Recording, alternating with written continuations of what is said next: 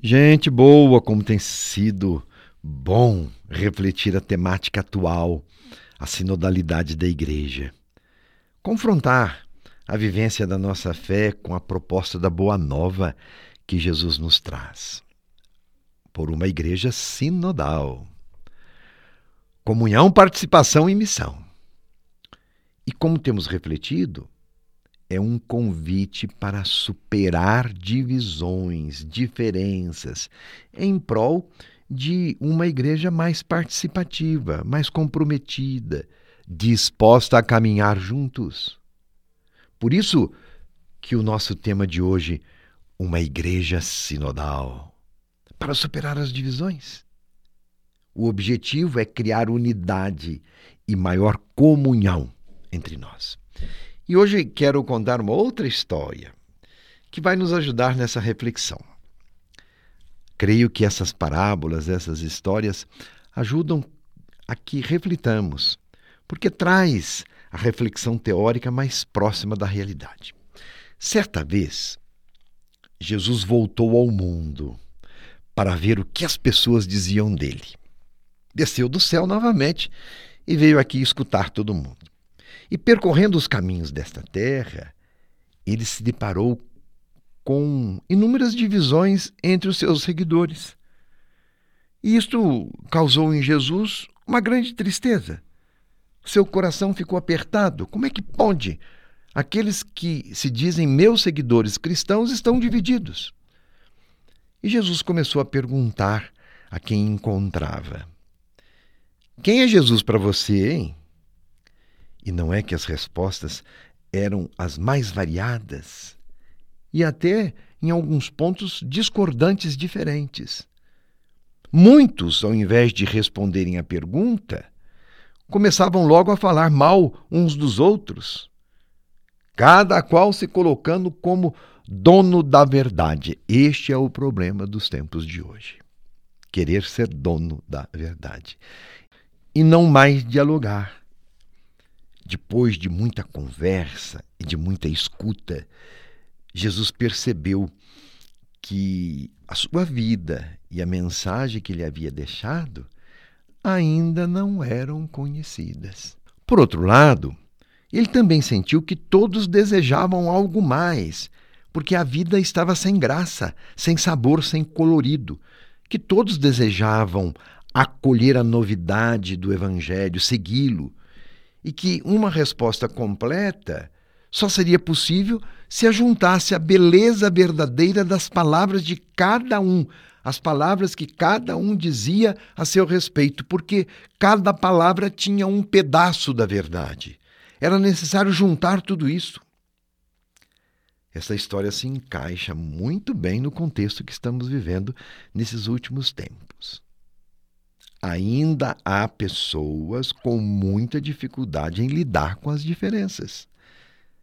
Disputas de poder que impossibilitam a unidade, o caminhar juntos. Muitas vezes, o simples fato de pertencer a uma outra denominação religiosa, mesmo que cristã, já é motivo de desavenças e quando não de até perseguições. Que absurdo isso, não é? Graças a Deus que na nossa realidade não enfrentamos problemas radicais de perseguição pelo fato de alguém ser cristão. Mas isto não é em toda parte do mundo, não. Porque há lugares em que os cristãos são perseguidos simplesmente pelo fato de serem cristãos. As minorias católicas, em algumas regiões do mundo, sofrem até o martírio. E a igreja, na perspectiva sinodal, não quer ficar indiferente a estas dores, às dores desses cristãos.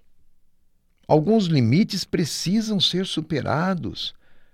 A secularização, a indiferença a Deus e à religião que às vezes beira a exclusão. Por exemplo, entre nós já há indícios de uma mentalidade secularizada que tende a eliminar a religião do espaço público. Por outro lado, existe também um fundamentalismo religioso que não respeita a liberdade dos outros. alimentando formas de intolerância e até de violência que se refletem também na comunidade cristã e nas suas relações com a sociedade. Precisamos superar essas polarizações. Muitas vezes essas divisões ocorrem entre padres e leigos, entre as lideranças da própria comunidade. Provocam uma grande fratura entre aqueles que deveriam ser exemplos de unidade seguidores de Jesus Cristo, que é o príncipe da paz. As polarizações, as divisões que marcam a sociedade repercutem também na vida da igreja e causam um grande estrago a todos. Somos convidados a ser cristãos do diálogo e da comunhão.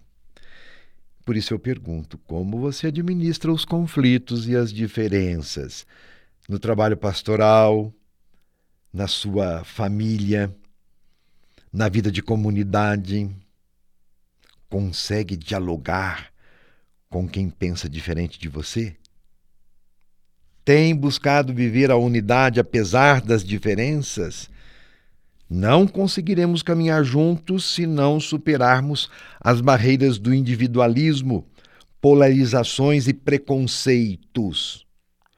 Conversando é que a gente se entende, não é mesmo? Pois é, eu digo mais ainda conversando, dialogando, respeitando as diferenças, aprendemos mais, somos mais e podemos caminhar juntos e crescer como gente, como sociedade e como Igreja de Cristo. Para caminhar juntos, é necessário que nos deixemos educar pelo Espírito Santo para uma mentalidade verdadeiramente sinodal entrando com coragem e liberdade de coração num processo de conversão. Nós sempre precisamos mudar algo na nossa vida.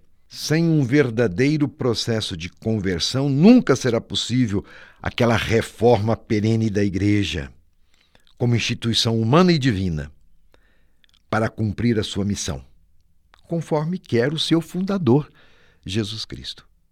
Ecclesia semper reformanda. A igreja é da sua natureza estar sempre se adaptando aos novos tempos, mantendo o que é essencial. Continuaremos a refletir?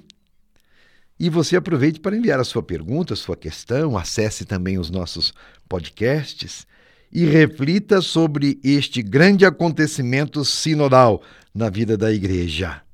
Meu abraço e minha bênção.